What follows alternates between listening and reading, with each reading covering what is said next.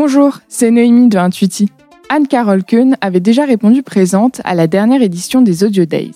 À l'époque, elle nous expliquait que seul un consommateur sur deux connaissait le nom d'une marque de tickets resto. Et surtout, comment avec Swile, ils avaient bien l'intention de changer cela. Et depuis, les choses ont pas mal changé. Lancement d'une nouvelle Smart Card, vaste campagne de communication alliant digital, réseaux sociaux et OOH, croissance de 5 points par an, 13% de part de marché et quatrième levée de fonds en seulement 5 ans d'existence. Et si ça ne suffisait pas, l'entrée dans le club très fermé des licornes françaises elle a très gentiment accepté d'enregistrer une nouvelle capsule pour les Audio Days, avec un sujet ô combien important, celui de l'efficacité du management et de la coordination d'une équipe en forte croissance. Bonne écoute Audio Days Bonjour à tous, je suis Anne-Carole et je suis CMO chez Swile. En trois ans d'existence, Swile est passé de quelques employés à près de 600 fin 2021. Du coup, aujourd'hui, j'avais vachement envie de vous parler de l'impact de cette hyper-croissance sur la productivité d'une équipe marketing et comment imaginer une organisation qui puisse être efficace, peu importe la taille de votre entreprise. Parce que généralement, lorsque vous travaillez en start-up, vous évoluez dans des structures à taille humaine sans réel problème d'organisation. Pourquoi? Parce que ce manque d'organisation, il peut être très facilement compensé par l'énergie des équipes et où la coordination arrive. Le problème arrive quand les équipes grossissent. Vous embauchez de plus en plus de personnes, du coup, il y a de plus en plus de personnes qui sont impliquées dans les différents projets qui augmentent et ça crée de plus en plus de désorganisation. Résultat, les équipes passent beaucoup de temps et d'énergie dans la coordination de projets, font beaucoup de réunions, trouvent pas forcément de solutions, du coup les projets avancent pas comme on voudrait et ça entraîne de la frustration, une organisation qui tourne en ralenti alors qu'on a dépensé une énergie de dingue. Et ce qui est très important de comprendre, c'est que ce coût de la coordination augmente avec la taille de l'équipe. Donc quand l'enjeu chez Swile a été de faire passer l'équipe marketing de 5 à 50 personnes, forcément, c'était très important pour moi de me pencher sur les sujets organisationnels. Et je me suis aperçue que les entreprises étaient euh, drivées par deux systèmes.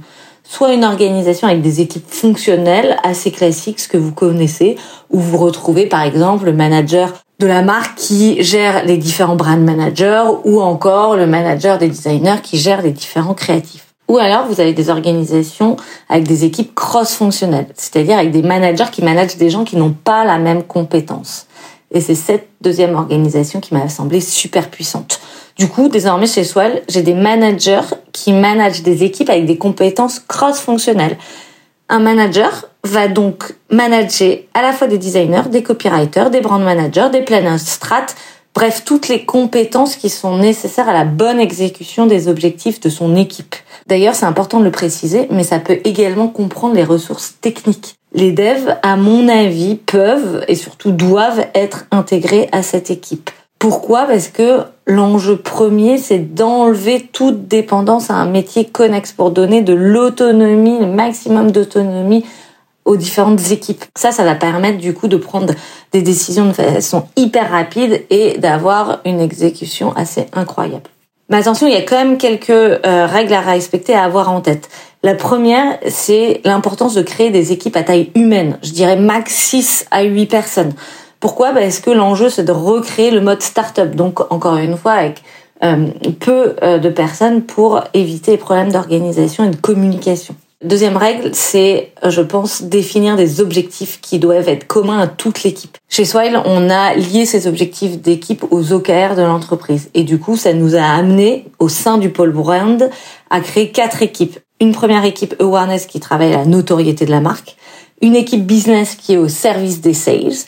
Une équipe influence slash e-réputation pour travailler la considération de la marque. Et une équipe centrée autour des sujets RSE. Et du coup, on a appelé cette organisation l'organisation en impact team. Pour ceux qui connaissent, c'est très inspiré du système des feature teams que l'on retrouve dans les équipes de développeurs. Et ce qui est très fort avec cette organisation, c'est que ça peut scaler euh, très facilement. Et c'était vraiment l'enjeu de toute cette euh, réflexion.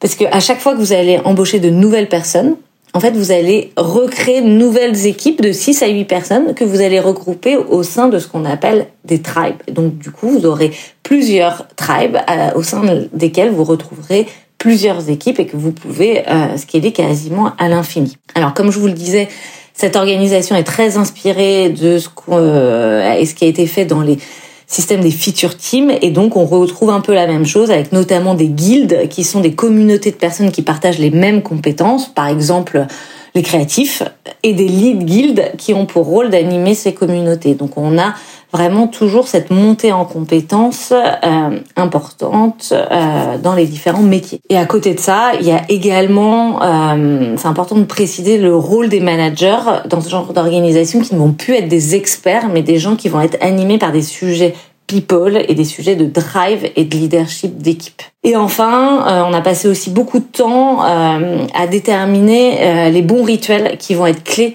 au bon fonctionnement de cette organisation. Donc ça, c'est très important de bien les définir. Évidemment, ils doivent être fonction de chacune des organisations. Donc on ne peut pas les démultiplier. En tout cas, euh, ça doit être vraiment adapté en fonction euh, du produit et de l'organisation de chaque entreprise. Alors vous vous demandez peut-être quel est le plus gros danger de cette organisation. Je dirais que c'est très certainement le fait de créer des silos et de pas réussir à gérer les sujets transverses. Ce qui pourrait, par exemple, amener à construire une marque à plusieurs têtes avec un manque de cohérence et de pertinence. Du coup, le rôle du CMO et des managers d'équipe va être d'anticiper ou d'identifier les sujets transverses et euh, de réussir à se coordonner pour réussir à les adresser de la meilleure façon qui soit.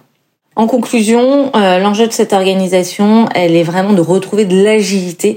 Pourquoi? Pour avoir des collaborateurs qui vont être épanouis, qui vont être à la bonne place et surtout qui vont voir l'impact de leurs actions au quotidien et ce, peu importe la taille de votre organisation. Et je suis assez euh, convaincue que des collaborateurs épanouis, c'est généralement des collaborateurs engagés qui s'occupent encore mieux de leurs clients, ce qui du coup augmente la satisfaction client et donc on peut imaginer la prospérité de l'entreprise.